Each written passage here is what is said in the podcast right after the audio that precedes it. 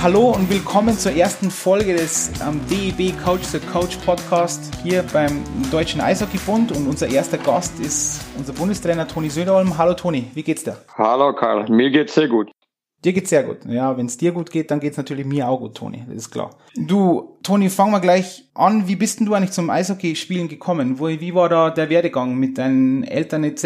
Wie zu welchen Clubs und wann hast du eigentlich angefangen, Eishockey zu spielen? Ich habe angefangen mit, ich habe mein erstes Spiel mit fünf, mit fünf habe ich gespielt. Ja, so mein Papa, er hat so nebenbei, oder der hat, er war früher Journalist oder Fernsehreporter, Sportreporter und er war halt sehr Eishockey und Sportbegeistert insgesamt. Er hat ziemlich früh mich ins viele verschiedene Sportarten vorbeigebracht. Ich habe, das war wirklich nicht nur Eishockey, ich habe Fußball gespielt nebenbei, ich habe Tennis nebenbei gespielt, ich habe ein bisschen Golf nebenbei gespielt. Bis ich 14, 15 Jahre alt war, habe ich wirklich drei verschiedene Sportarten gespielt. Und Eishockey war für mich, wir waren da oft, mein Papa er hat sein, äh, ein anderes Job dann gekriegt, aber er war, er hat so äh, auch Freelance-Journalistarbeit gemacht und deswegen war er auch oft in der Eishalle in Helsinki. Und ja, so, so bin ich ins Eishockey gekommen eigentlich. Aber wenn du jetzt sagst, du hast viele andere Sportarten gemacht, das ist ja immer ein wichtiger Punkt. Wir machen ja bei der Trainerausbildung auch immer diesen, diesen Aspekt, dieser polysport sportiven Ansatz. Hättest du Fußballspieler auch werden können? Wobei, wir, wir haben, glaube ich, zusammen, wir haben noch nie Fußball gespielt zusammen, glaube ich, gell? Irgendwie beim Lehrgang, glaube ich nicht. Nein, ne, nein, du hast Angst ein bisschen, glaube ich.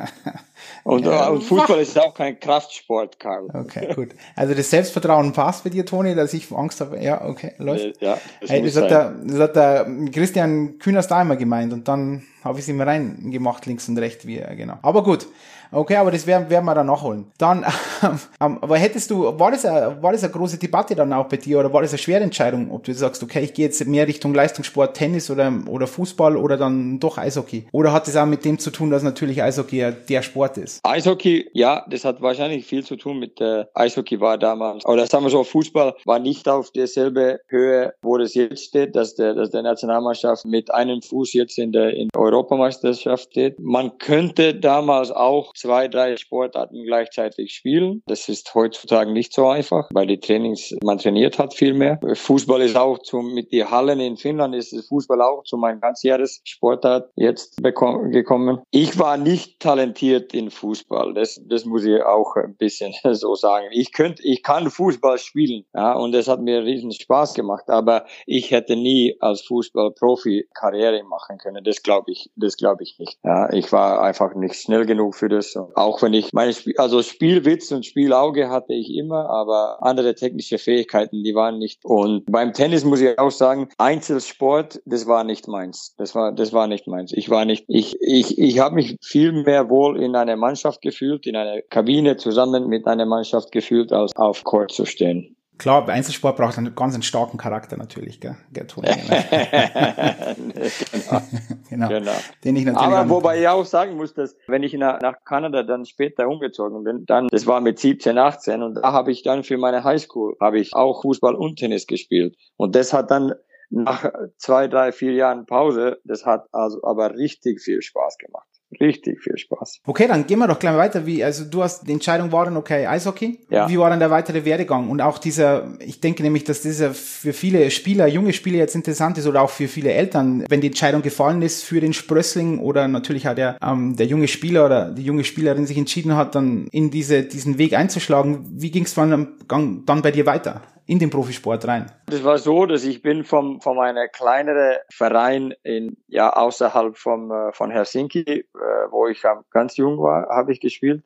Äh, dann bin ich zum äh, HIFK, äh, der größere Verein in Helsinki, gewechselt mit 15 und äh, 14, glaube ich. Und da war es, dann ist es dann mehr ernst geworden und da, da, da könnte ich halt nicht mehr äh, alle Sportarten mehr tun. Das war die Rei die, die Rei schon die Reisen alleine zum Training. Das hat zu viel Zeit gekostet, dass ich könnte das nicht mehr machen. Ähm, und äh, ja, da kam so meine erste kleine Niederlage in meiner Karriere, wo, wo ich einfach bin ein bisschen spät ausgewachsen, bisschen, bisschen spät ins Pubertät reingekommen. Und äh, viele andere waren in dieser Klassen, die waren viel größer als ich war. Und dann, man, ich war ziemlich lang, ja, aber aber ich war, ja, stark war ich nicht, also ich war nicht kräftig. Ja, und äh, das, das merkt man dann wirklich viel in, dem, in die Altersgruppe da. Und der Trainer hat damals gesagt, du, wenn du, wenn du weiter in dieser Mannschaft spielen willst, dann, dann muss ich dir als Verteidiger jetzt einsetzen. Und äh, da habe ich meine, ja, da habe ich dann als, äh, als Verteidiger angefangen. Und die, die, die Reise war dann, ist dann so gegangen, dass ich bin mit 17, das war dann die zehnte Klasse sozusagen, das ist dann Gymnasium in Finnland, erste Gymnasiumsklasse in Finnland und da hatte, da war ich, da hatte ich Probleme, also in der Schule. Ich war nicht motiviert genug und das war ein bisschen zu viel, sage ich ganz ehrlich, mit der Schule und Sport und und für mich in dem Punkt, ich, das war ich, ich war nicht reif genug, das alles zu handeln. Und vielleicht war die, die, der Support-System auch äh, damals Schule, Sport, das war nicht so, wie das, wie das heutzutage ist. Und ich war, äh, ich habe dann eine Möglichkeit bekommen, dass ich nach Kanada fahren kann, da äh, dann gleichzeitig Schule und Eishockey spielen kann. Und das war für mich dann eine, eine sehr, sehr gute Entscheidung. Sehr gute Entscheidung, weil, äh, weil da, da bin ich wirklich äh, wieder auf den Spur gekommen und war ich ein Umfeld, wo mehr oder weniger alle in der Schule haben irgend man musste in der Privat in dieser in dieser Privatschule man musste etwas nach der Schule tun. Das war entweder bist du warst du mit Musik unterwegs oder Theater oder dann hast du Sport gemacht. Und das war alle alle haben was gemacht und viele alle meine Freunde da in der Schule, die haben dann halt äh, Sport gemacht. Ja, da da da war die Balance zwischen zwischen äh, Schule und und Sport sehr gut. Wenn du nicht in der Schule gut warst, dann, dann ist, bist du nicht ins Training gegangen. Und dann war dein, dein Weg ja in den, in den Profisport, der, den wir vielleicht dann auch nochmal kurz aufzeichnen, aber da komme ich zu einem, zu einem Thema, das wir öfter schon diskutiert haben, zu zweit oder natürlich auch mit, mit, mit Trainerkollegen von uns. Jetzt, jetzt, wie es ja in Deutschland oft ist, du bist jetzt erfolgreich im Nachwuchs, wenn man das so nennen mag, du bist ein guter Spieler, sagen wir mal so, du kommst dann auch vielleicht deinen Weg, machst deinen Weg in den Nationalteams, bist vielleicht der Captain Deine Eltern, wie wir immer so schön sagen, denken natürlich sowieso, du bist der, der Augapfel. Und dann komme ich irgendwann in den Profibereich rein, DL, DL2 und in diesem Bereich. Und auf einmal bin ich vielleicht nicht mehr der Beste. Und wie war das bei dir? hattest du diesen Moment auch? Wie, wie, wie soll ein Spieler damit umgehen? Auch wieder was für die jungen Spieler. Ich bin aber auch der Meinung natürlich, ich, du, du kennst mich, ich bin da, denke auch, dass das ein wichtiger Punkt ist bei den Trainern, wie die Trainer damit umgehen, dass sie das auch wissen, dass das, dieses Loch bei jungen Spielern kommt und wie man ihnen da raushelfen kann. Wie also ich war nie, ich war nie ein Superstar als, als Jugend. Ich habe mit zwei Jahre älteren Spielern angefangen und äh, also ich bin 78er, ich habe mit die 76er nach, angefangen, bis ich zehn Jahre alt war oder neun. Dann bin, dann habe ich äh, die 77er gespielt. Das hat dann äh, drei Jahre gedauert. Dann bin ich ins 78er reingerutscht. Und immer, weil immer äh, bin ich ein bisschen gegen der Wand da crasht, weil die waren halt größer und schneller und kräftiger als ich, als ich war. Und das war, es, ging so langsam in Richtung, okay, das läuft nicht so gut mehr. Und bis ich dann als Verteidiger angefangen habe. Und da habe ich meine zweite Möglichkeit bekommen. Ich habe nie Jugendnationalmannschaft gespielt. Ich habe nicht einen äh, ich war einmal in eine in eine äh, Region Auswahlsmannschaft, aber aber U-Nationalmannschaft nie gespielt. Ich war also keinen hatten wir so auf dem Schirm und deswegen bin ich auch dann äh, zum äh, zum Uni in der in der USA ge gegangen, weil ich war nach meine meine ja DNL-Karriere sozusagen in Finnland, ich war nicht äh, reif genug als Profi zu, zu anfangen. Ich brauchte noch äh, Jahre. Ja, und da, da kam natürlich dann die, die, die Jahre äh, in der Uni in den USA richtig, richtig gut an also wenn ich das jetzt richtig verstehe, weil das ist mir, liegt mir ein bisschen am Herzen, wenn wir oft in Deutschland oft denken, dass nur Nationalspieler, also du musst dann alle Nationalmannschaften durchlaufen haben und dann hast du eine Chance, als deutscher Spieler in der DL oder noch höher zu spielen. Das sehe ich jetzt ein bisschen skeptisch, weil ich denke schon, dass dahinter natürlich auch noch sehr, sehr gute Eishockeyspieler gibt. Das würde ja auch dein Werdegang jetzt irgendwo bestätigen, oder? Dass man nicht nur immer, das ist ja schon die, ja, sag jetzt mal, die Kirsche auf der Torte oben, die Nationalmannschaftsspieler, jetzt die U20 zum Beispiel. Die Stärke, die Stärke von, von meiner Eishockey-Nation kommt von der Masse, würde ich sagen. Es gibt immer gute Spieler, es gibt immer talentierte Spieler, aber die, die, da in der Masse, Masse wird dann zu viele Spieler verloren. Das ist einfach so. Und da muss man als Trainer viel, viel, viel Geduld haben, ein bisschen Auge auf, auch für was der Spieler vielleicht sein kannst in ein Jahr oder zwei Jahren. Es gibt, also es gibt mehrere Beispiele jetzt auch in der NHL mit, mit, mit Spielern, die äh, ich meine, äh, eine von den größten Stars in, spielt in Colorado jetzt, äh, eine Finne, der hat in Turku bei seiner U15-Mannschaft, er war nicht gut genug für seine U15-Mannschaft, hat knapp seine U16-Mannschaft gemacht und eineinhalb Jahre später spielt er in der finnischen Liga und spielt richtig gut. Und drei Jahre später spielt er in die NHL und macht eine Unterschiede bei den Spielen da. Ein richtig interessantes Thema und das braucht von, von der Trainer wie gesagt, also das braucht richtig viel, viel Geduld, weil das, wie, also die, die Gegenfrage ist, wie kann du, wie kann man wissen, wenn ein, wenn ein Spieler vielleicht 14 ist oder 15 ist, ob der in, wie er ausschaut in drei Jahren, wenn der durch seine Pubertät gelaufen ist und vielleicht angefangen zum Trainieren, Koordinationsfähigkeiten, ja, wenn das alles zusammenkommt, das ist, man kann das nicht mit 14 wissen und es ist unmöglich aus meiner Sicht.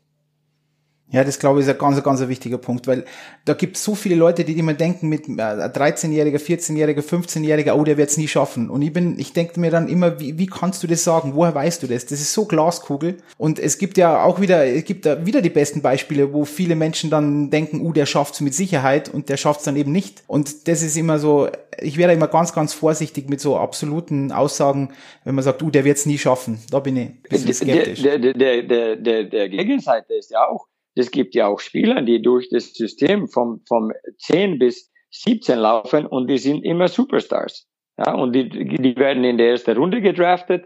Aber wie viele? Also die Statistiken, ich kann das nicht erinnern, aber, aber die Statistiken vom ersten Runde Draftpicks in der NHL, wie viele eigentlich das schaffen, eine zehn Jahre oder fünf Jahre Karriere in der NHL zu spielen. Das ist nicht so einfach. Das ist nicht so einfach. Und es ist auch kein, kein, ähm, äh, kein absoluter Weg zum Erfolg, dass du schon mit 10, 11, 12, 13 ein, ein, ein Superstar in deiner Mannschaft. Du, du, du lernst dann Sachen, die, die, die für dich vielleicht später absolut nicht so, so gut sind. Dann dann bist du ja in den Profisport reingekommen, du hast der Karriere äh, beendet bei Red Bull München. Also, Warum? Wenn ich angefangen habe, 2002 äh, habe ich dann meine Studien beendet in Amerika, bin ich über einen Tryout-Vertrag in Finnland reingerutscht in die Profi-Eishockey. Äh, Und ich hatte ein erfolgreich, sehr er erfolgreiches äh, Anfang zu meiner Karriere. Dann wollte ich was Neues, eine neue Kultur schauen. Und für mich war es nicht interessant, in, nach Amerika wiederzufahren, ich, ich hatte das Gefühl, ich war da jetzt sechs Jahre vorher und das war für mich nicht so ein interessantes Thema. Ich wollte also dieses AHL Farm League Weg für mich zu gehen. Das war die Städte hatte ich und diese Kultur hatte ich schon ein bisschen schon gesehen vom äh, von von College. Und ich bin dann nach Schweiz gefahren oder ich hatte ich hatte einen Vertrag in Bern gekriegt und habe das gesehen. Dann, hab, dann war ich eineinhalb Jahre in Schweden, war ich sechs Jahre in Finnland und dann kam die Möglichkeit noch mit 37 Jahren alt etwas Neues zu probieren. Und deswegen bin ich dann nach Deutschland gekommen, weil ich hatte noch eine Möglichkeit, etwas Neues zu, zu, zu erleben. Ich hatte noch die Möglichkeit, äh, dass ich muss mich noch in eine neue Mannschaft und eine neue Liga und der neue Trainer mich selber zu beweisen. Und das war so eine Motivationspush, die ich haben wollte. Und dann hast du gespielt in München und dann hast du deine Karriere beendet. War das so, hättest du noch gerne gespielt? War das? Äh, die, die erste, die erste äh, Gedanke bei mir und meiner Familie war auch, dass wenn es möglich ist, noch ein Jahr weiter in München zu spielen, dann würde ich das gerne machen. Ähm, aber, aber dann äh, bei die folgenden Meetings da nach der Meisterschaft, da, da dann war es so, dass ich musste noch, ich hätte noch für, für einen Vertrag warten müssen als Spieler und die haben dann diese Trainermöglichkeit gegeben und dann war die, dann haben wir uns überlegt, okay, werden wir jetzt umziehen und vielleicht spielen wir noch in Österreich oder gehen wir zurück nach Finnland oder, und das wollte ich nicht. Schweden war auch für mich nicht mehr interessant. Ja, und dann kommen alle, dann kommen Kinder in, in, rein ins Bild Umzug und alles. Da habe ich einfach gedacht, jetzt habe ich über, ja, was weiß ich, knapp 1000 Profispiele äh, gespielt. Ich habe zwei Meisterschaften als Spieler gewonnen. Ist es, muss ich noch ein Jahr spielen oder habe ich eigentlich genug Eishockey schon gespielt, so dass ich was anderes machen könnte? Und das habe ich dann entschieden. Dann, dann vielleicht, bevor wir zu deinen Trainerleben kommen. Eine Frage, wie war denn dein, dein, dein Support-System, dieses, dieses Netz? Weil du hattest ja vorher schon immer wieder dargelegt, es war jetzt kein geradliniger Weg an die Spitze irgendwo, dass du sagst, genau wie wir vorher besprochen haben, immer alle Nationalmannschaften durchlaufen, bla bla bla, und dann auf einmal bist du ganz klar Profi und dann geht es so weiter. Waren es deine Eltern? War es auch deine Frau, äh, Freunde? Wie, wie, wie funktioniert das? Weil Teamkollegen ist ja oft schwer, weil das ist ja auch die Wahrheit, dass man nicht immer äh, mit allen im Team äh, befreundet sein kann. Auch natürlich, weil der Sport so schnelllebig ist. Was war denn da dein, dein System, das dich dein Netz, das dich immer wieder aufgefangen hat? Ja, also meine Eltern waren ja ein, die, die, die, die größte Unterstützung. Das ist wahrscheinlich bei, bei vielen auch so. Ich bin ähm, 19, 18 äh, oder so, was war das? Nee, das war mehr, es war später. Das war so mit 20, 21, 22 waren dann waren Spielberater, Vermittlern in, äh, in die Frage oder in, auch äh, oder ich hatte damals eine eine sehr gute Berater. Für mich war es eigentlich eine auch viel eine Selbst, Selbstvertrauensfrage, äh, dass ich war so, ich, ich war nie so wirklich gut und ich habe meine eigenen Möglichkeiten nicht so ganz zugetraut. Und die Vermittler, die haben gut mit mir geredet, die, die, meine Eltern haben gut mit mir geredet, meine Freunde, die waren nicht so nah dran an meine, äh, bei meinem Eishockey-Leben äh, sozusagen, weil ich habe die letzte oder die Jahren war ich äh, drüben in Amerika oder in Kanada und die, die, die wussten nicht so ganz, wie gut oder wie schlecht ich oder weißt du wo, wie ich war als Eishockeyspieler. Die hatten meine Spiele nicht gesehen. Und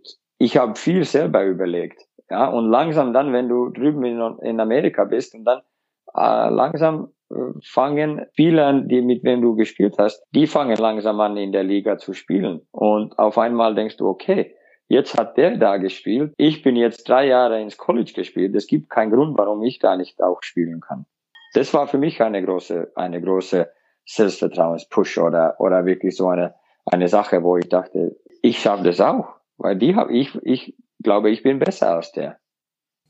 Wann, wann hast du geheiratet, Toni? Wie alt warst du? das ist eine Trickfrage, oder? Nein, Frage. 2006 haben wir geheiratet. 2006. Also wieder. War, war das, im, war das ähm, jemals oder war das ein großes Thema, dass sie mit dir mitkommt, mitreist und dann als auch die Kinder gekommen sind? War das eine große Diskussion oder war das einfach selbstverständlich, ja klar, meine Frau begleitet mich durch meine Station. Also selbstverständlich ist es nicht, weil meine Frau hat auch damals in Finnland gearbeitet. Und wenn du als Ausländer in der Schweiz spielst, ja, man, man, man steht ziemlich unter die Lupe als Ausländer in der Schweiz. Und ja, meine Frau hat auch kein Visum, ja, genau, gekriegt. Sie hat dann seine, ihre Karriere auf, auf eine Auszeit gesetzt. Und wir waren dann die zwei Jahre in der Schweiz und dann, äh, dann ist die, die, die ältere von unseren Kindern, die Bianca, äh, ist dann gleich, wenn wir nach Schweden umgezogen sind, 2007, ist dann die Bianca geboren. Und ja, die, die, die, die Frau war dann zu Hause mit, mit den Kindern.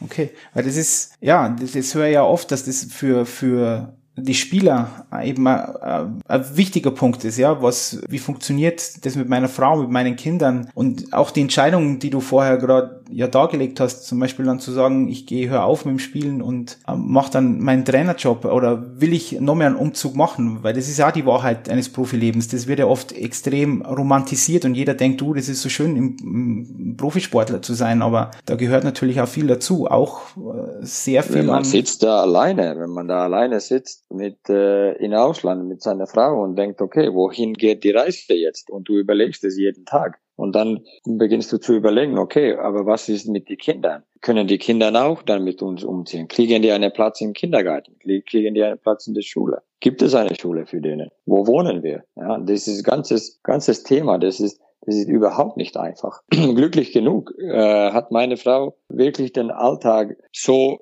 organisiert, dass ich könnte Eishockey spielen und ich könnte voll auf meine Karriere, ich kann immer noch voll auf meine Karriere konzentrieren. Und das ging, das ging viel über dann, und das geht oft im Sport, viel dann über die, die Entscheidungen, was der Sportler trifft. Man kann nicht immer, ich bin glücklich genug, dass ich bisschen so auswählen könnte, wo ich, äh, wohin meine Reise geht, aber alle können das nicht. Viele sitzen noch im Juli oder im August und denken, wir haben keine Ahnung, wohin die Reise jetzt geht. Und die, und die Hauptrunde oder Training Camp geht in zwei Wochen los und du hast überhaupt keine Arbeit. Das ist wirklich nach äh, kein Traumjob für alle in jeder jeder Moment. Das gibt richtig richtig schwierige so äh, ja mental drückende Situationen.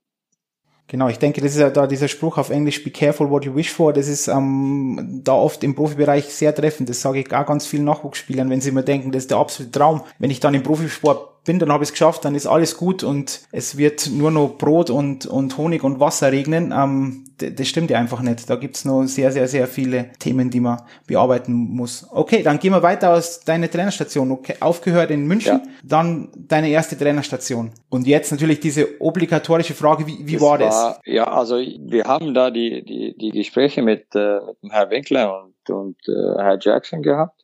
Die erste Station war so, dass ich fange an mit die jüngeren Spielern äh, in München denen zum Unterstützen und ein bisschen als Mentor für denen ja arbeite. Äh, und äh, ich habe dann äh, die erste äh, Monate war ich dann äh, mit äh, mit Risa in Garmisch als Co-Trainer und äh, mit äh, mit Tim Regan und das war es war gut für mich, dass ich, weil es war schon ein bisschen komisch, dass du auf einmal bist du Spieler mit den Jungs und dann ein paar Monate später stehst du da und, und klärt denen Übungen, was die machen sollen. Das ist kein, kein einfacher Situation immer. Aber ich bin, die, die Jungs haben mich wirklich gut unterstützt und die, die, haben mich ernst genommen.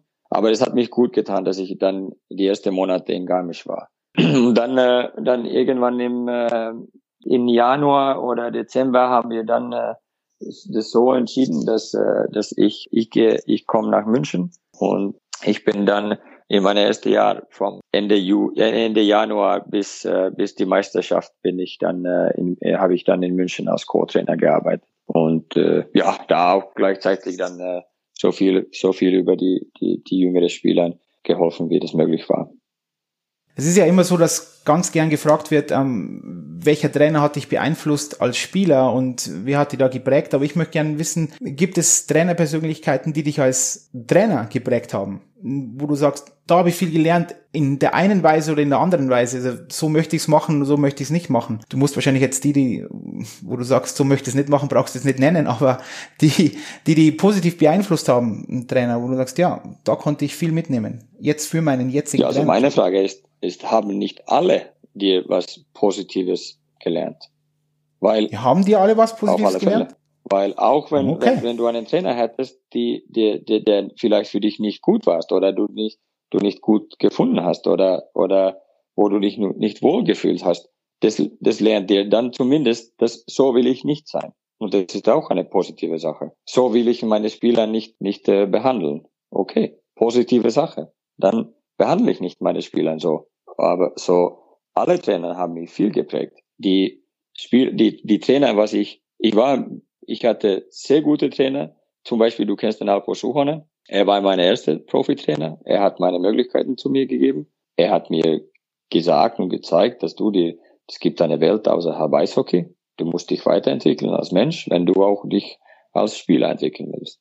Dann kam der nächste Trainer, Hanuara Wirta. Der hat mir, äh, ich war Kapitän dann äh, in seiner Mannschaft. Das war dann äh, mein zweites Jahr äh, in der in der finnischen Liga. Also er hat mich das Vertrauen für das dann sofort gegeben. Das war auch eine eine Riesenpush.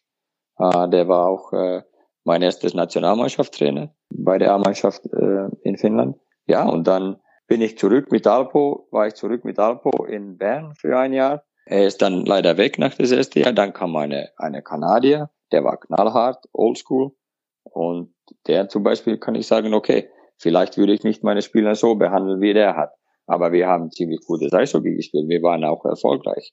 Aber ich glaube, wenn er die Menschen ein bisschen besser geführt hätte, glaube ich, dass wir hätten die Meisterschaft gewonnen, weil wir waren ziemlich gut. Und da glaube ich, dass der letzte Push war vielleicht dann dieses, dass der Mannschaft Trainer nicht zu 100 Prozent alle zusammen waren. Also das hat mir auch viel, äh, ich habe auch viel da äh, lernen können. Spätere Trainer, klar, der, der Don Jackson in München, der war ja für mich, äh, oder ist immer noch für mich eine, eine, eine riesen, riesengroße äh, Unterstützung. Riesengroß. Also der hat mich so viel gelernt. Ja. Und äh, Kari Jalonen, der bei, bei mir jetzt in der WM auch als äh, Advisor war, das ist schwierig zu antworten, weil ich stehe zu 100 Prozent hinter der Fakt, dass alle haben mich richtig viel unterstützt und richtig viel gegeben.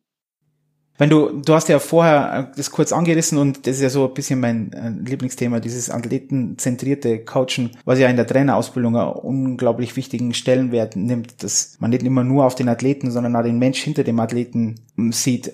Und denkst du auch jetzt, dass es auch einen Generationenwandel gegeben hat, dass jetzt ein Spieler, dass man mit einem Spieler vor 20 Jahren anders reden konnte wie mit einem Spieler das jetzt? Das glaube ich auf alle Fälle.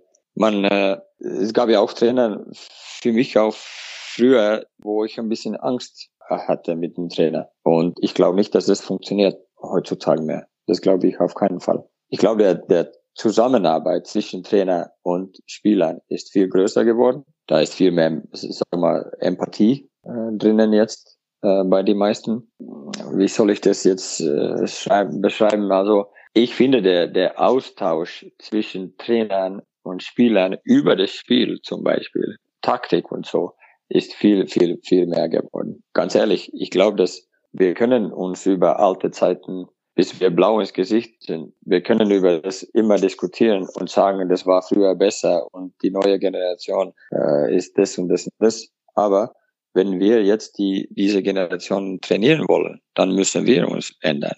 Nicht im Gegenteil.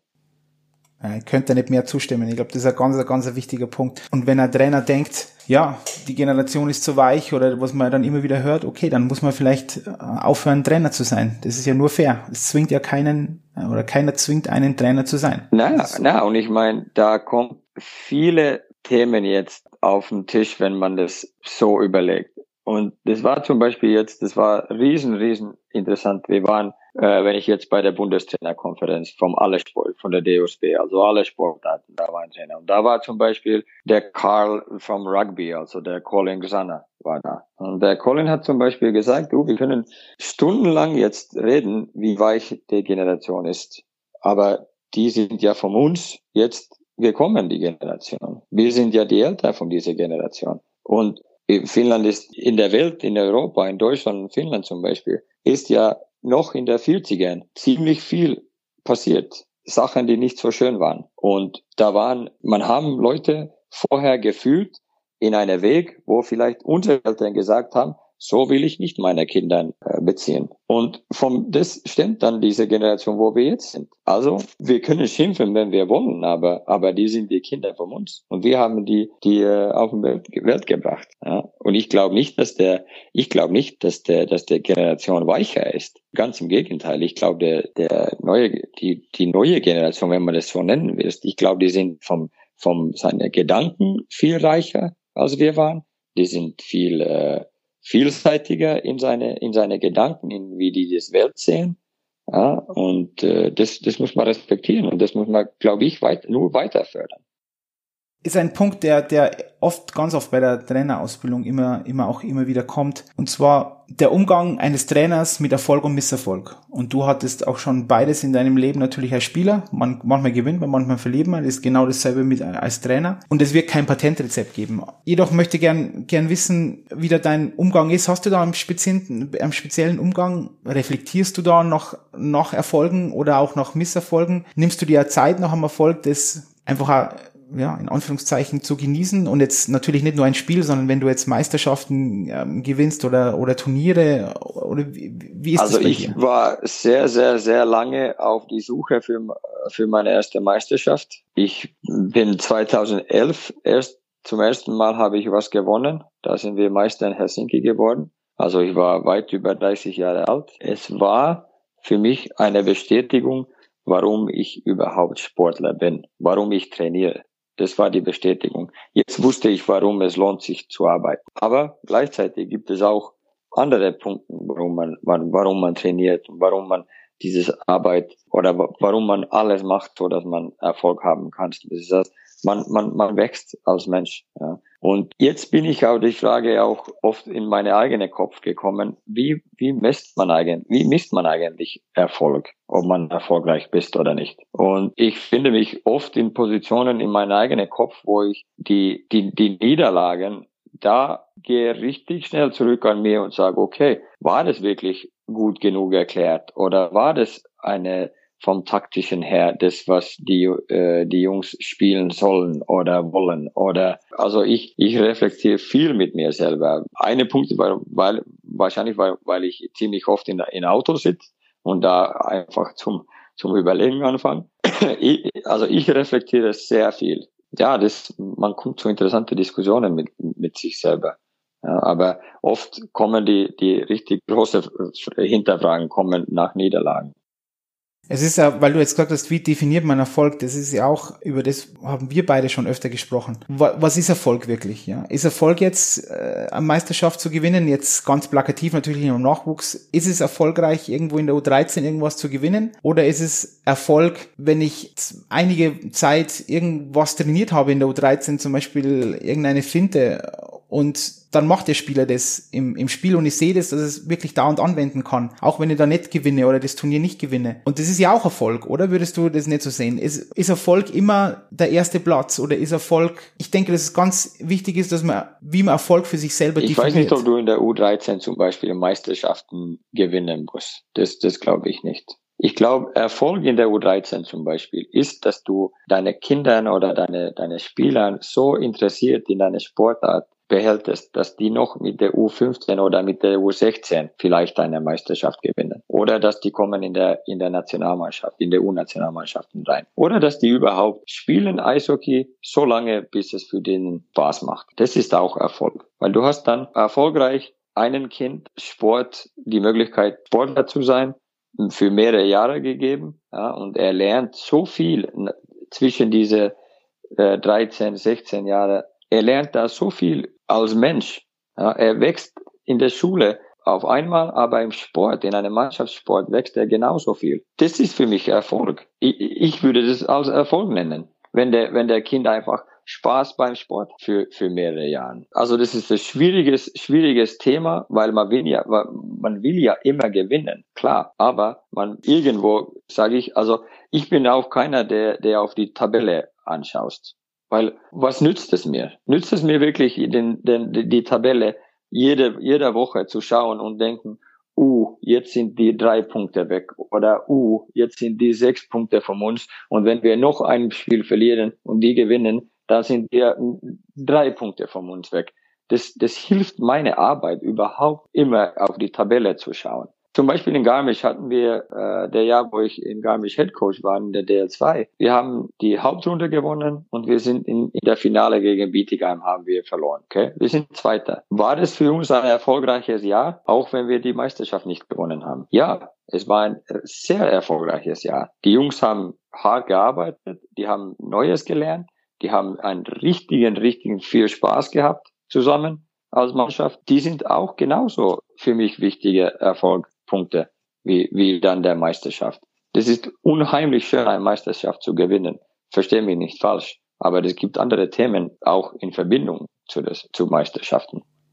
Ich denke auch, dass das große Ganze, dass man das auf alle Fälle hier sehen muss, ja. Und dass es eben auch um, Erfolge gibt, außerhalb von, von Meisterschaften zu gewinnen. Dass wir immer gewinnen wollen, ja, das ist denke ich, ähm, das ist ja unbestritten. Dann kommen wir zu diesem großen Thema, das ich ähm, auch noch ansprechen möchte. Jetzt bist du ja ähm, Bundestrainer äh, beim Deutschen Eishockeybund, ähm, A-Team Herren. Es ist auch immer wieder Frage, was macht der Bundestrainer eigentlich? Und gib uns mal einen kurzen Einblick in so einen, so einen Tag von so einem Bundestrainer. Was macht er? Also abgesehen davon, wenn du jetzt im Deutschland Cup oder Weltmeisterschaften bist, natürlich ja, aber dazwischen drin oder Maßnahme, wieso, wieso läuft so ein Tag ab beim Bundestrainer? Ja, also ich, ich sitze ein bisschen am Telefon mit äh, anderen Trainern oder Sportchefs. Ich schaue Spiele an, ich plane Maßnahmen, die zunächst werden. Das heißt zum Beispiel jetzt im November fange ich langsam an, jetzt die, die WM-Vorbereitung zu planen, dass die, dass die Tagen da passen, zusammen mit der DL-Spiele oder mit den DL-Playoffs. Die nächste Woche werde ich zum Beispiel die Spiele von der Deutschland Cup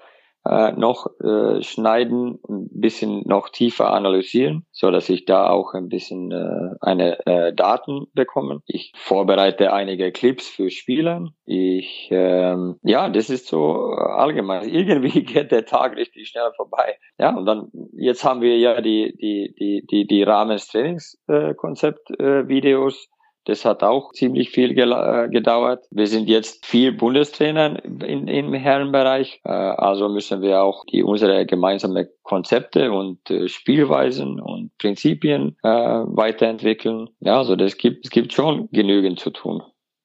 Ja, du bist ja auch viel unterwegs bei, bei Vereinsbesuchen. Das ist auch, das ist dir ja extrem Und das wichtig. war, das war dann in August und September war ich dann, ja genau. Und jetzt war ich äh, bis auf äh, alle, bei zwei Mannschaften noch nicht, weil es auf irgendwelche Gründen dann nicht geklappt hat. Aber, aber das ist für mich auch ein, ein unglaublich wichtiges Punkt. Irgendwo muss ich auch wissen, von wo der, von wo der Spieler, von wo der lernt und was der lernt und wieder lernen. Und das, äh, das kriege ich am besten mit, wenn ich, wenn ich die Vereine besuche und schaue, was da, was, äh, was da, was die, was die in den Alltag da machen. Ich kann schimpfen so viel ich will über, über Mannschaften, aber wenn ich keine Ahnung, was da passiert, äh, habe, dann, dann, dann, dann nützt es mir nicht. Ich will meinen Support auch so viel geben, wie es möglich ist. Einige fragen was und einige fragen weniger. Und das ist auch okay. Ich bin einfach da, um zu, zu, zu zeigen, dass, dass wir sind gemeinsam hier auf dem Boot.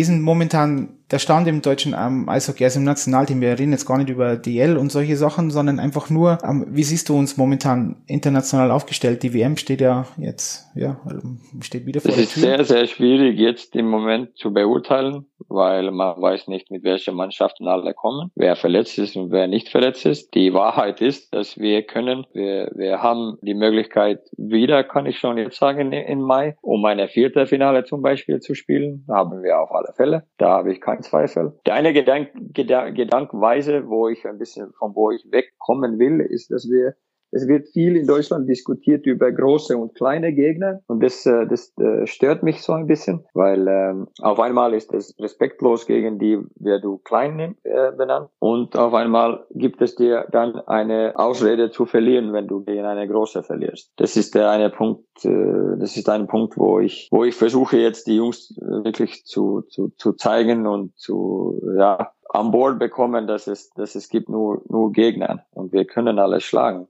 Und das hat der WM letztes Jahr beweisen, uns bewiesen. Und wir können erfolgreich sein, aber wir müssen, wir müssen jeder, jeder Spiel und jeder Situation nüchtern anschauen und nüchtern äh, analysieren, so dass wir wissen, wo die Wahrheit liegt. Und jetzt liegt die Wahrheit ganz okay dabei, aber wir müssen gut spielen das ist irgendwas, was man, was mir auch so wichtig ist, dass wir einfach sagen können, ja, wir können auf alle Fälle mitspielen und die, dass wir dieses Selbstvertrauen haben. Das ist auch wichtig ähm, fürs deutsche Eishockey. Der Meinung bin ich genau wie du. Dass wir uns nicht immer, wir müssen uns nicht verstecken.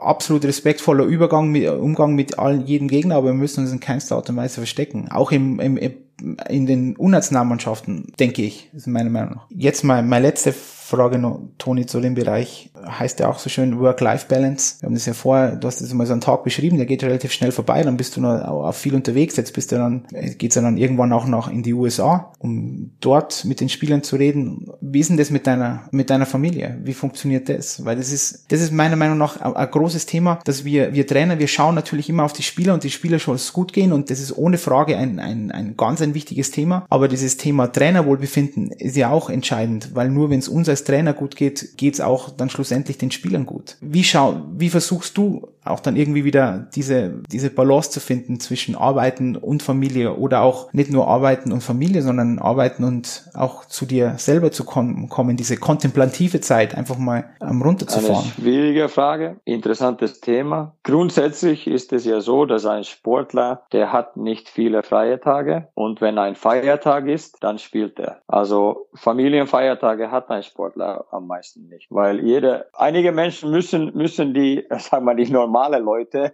Entertainment geben, wenn der, wenn ein Feiertag. Ja, und ich habe zum Beispiel seit 2002, also ich habe nicht viele normale Wochenenden gehabt, so Familienwochenende. Das kann ich sagen. Das ist auch Stress für die Familie und das ist auch nicht einfach für die Familien zu verstehen. Die, ich werde, wenn du in Finnland mit Eishockey unterwegs bist oder Nationalmannschaft unterwegs bist, dann äh, äh, du bist Muttertage weg, du bist Vatertage weg. Jetzt habe ich wieder hier in Finnland einen, äh, jetzt habe ich wieder in Finnland ein, ein, ein Vatertagstraining für meine Tochter das Fußballtraining verpasst. Die sind auch so kleine, kleine Sachen, die, die den Welt vom, meinem Kind so ein bisschen, ja, es macht die Kinder ein bisschen traurig, dass man und das macht mich auch selber traurig, dass ich bei jeder so einen Event nicht teilnehmen kann. Gleichzeitig bin ich jetzt, meine Arbeit macht mir einen riesen Spaß. Ich bin deswegen glücklich. Bei einem anderen Arbeitsplatz werde ich vielleicht nicht so glücklich sein. Und wenn ich glücklich beim Arbeiten bin, dann ist das Familienleben auch viel einfacher. Ich bin besser gelaunt. Klar, ich versuche nicht so viel Stress äh, und genau dieses Niederlage oder Sieggefühl äh, nach Hause zu bringen. Das manchmal gelingt es besser, manchmal schlechter. Wenn ich in, in Garmisch zum Beispiel war, da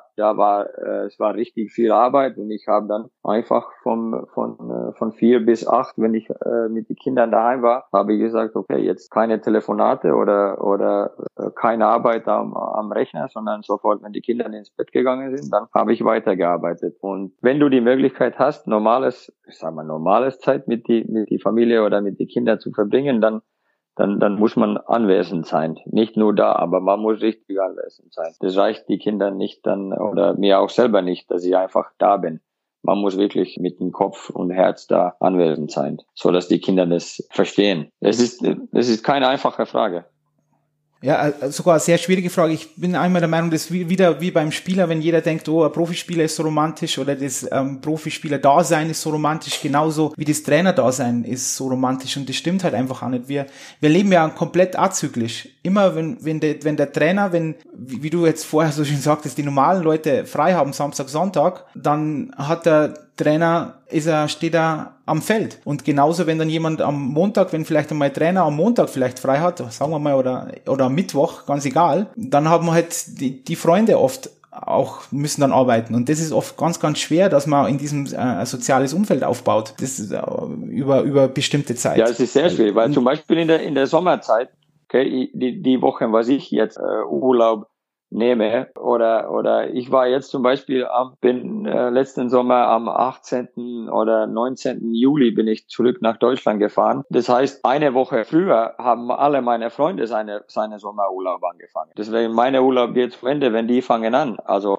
das ist, das ist kein, kein einfacher Balance zu finden mit der, mit der Ganze. Aber das, ich habe selber den Job ausgewählt, ja, und deswegen also das, das ist für mich, das ist nicht einfach, aber das war immer so. Ja, natürlich wägen andere Dinge, die hast du ja schon genannt, auch wieder bestimmte ähm, Sachen auf. Ja, weil es ja eben, und jetzt zahle ich fünf Euro ins Phrasenschwein, aber es ist ja vielleicht kein Beruf, sondern eine Berufung. Und ähm, das ist natürlich auch, auch wieder ganz gut. Jetzt stelle ich wirklich die letzte Frage, Toni, und zwar, weil die werde ich in Zukunft immer stellen. Wo siehst du die Zukunft im Eishockey? Nicht im deutschen Eishockey, sondern ähm, per se. Denkst du, dass sich die Sportart ändern wird? Also als Beispiel, werden wir nur noch mit vier Feldspielern spielen? Ähm, wird, werden die Tore größer? Wird ähm, ähm solche Dinge? Dinge? Wird, sie da, wird da irgendwas, irgendwas passieren? Oder gibt es dann dieses Five-Man-Hockey, was ja schon mal immer wieder diskutiert wird? Gibt es nur Verteidiger und Stürmer in zehn Jahren? Ich habe immer das? Angst, wenn, wenn man Neues entdeckt oder, oder man zwingt neue Sachen rein. Ich habe Angst deswegen, weil die, die Leute, die mit die neue Regeln, die neue Regeln ausfinden oder in irgendwelche Planungen rauskriegen, die sind, die, die fragen die Trainer überhaupt nicht, was die Trainer denken. Zum Beispiel nehmen wir jetzt dieses Thema, dass, dass die nordamerikanische äh, Eisfeld, Eisfläche zum Europa kommt. Ich finde es eine absolute Katastrophe. Also ich kann das überhaupt nicht verstehen, warum man alle Eishallen jetzt umbauen muss in Deutschland und überall in Europa, nur so, dass, so dass wir auf nordamerikanische Eisflächen spielen kannst. Weil ich, ich, ich, ich habe unheimliches Respekt fürs, fürs NHL. Verstehe mich nicht falsch. Aber ich, äh, meine persönliche Meinung ist, dass, dass das Eishockey, äh, was man auf einer kleineren Eisfeld spielt, ich finde das nicht immer schöner als, als das Eishockey, was man auf europäisches Eisfläche spielt. Und das ist, das ist einfach so eine, ja, ich habe immer so ein bisschen Angst, wenn man, wenn man überlegt, muss Eishockey sich viel weiterentwickeln? Ich glaube, das wird, nein, das glaube ich nicht. Ähm, es wird immer, weil es Entertainment-Business ist, kommt da immer irgendwas rein. Ich glaube nicht, dass man, ich hoffe nicht, dass man viel gegen viel anfängt zu spielen. Das hoffe ich auf keinen Fall. Das 3 gegen 3 zum Beispiel in, in, in Overtime, das hat, das war sehr interess hochinteressant am Anfang. Und jetzt ist es ein bisschen passiver wieder geworden, wenn man 3 gegen 3, weil man, man, man orientiert sich und man lernt die neue Sachen, was da reinkommt.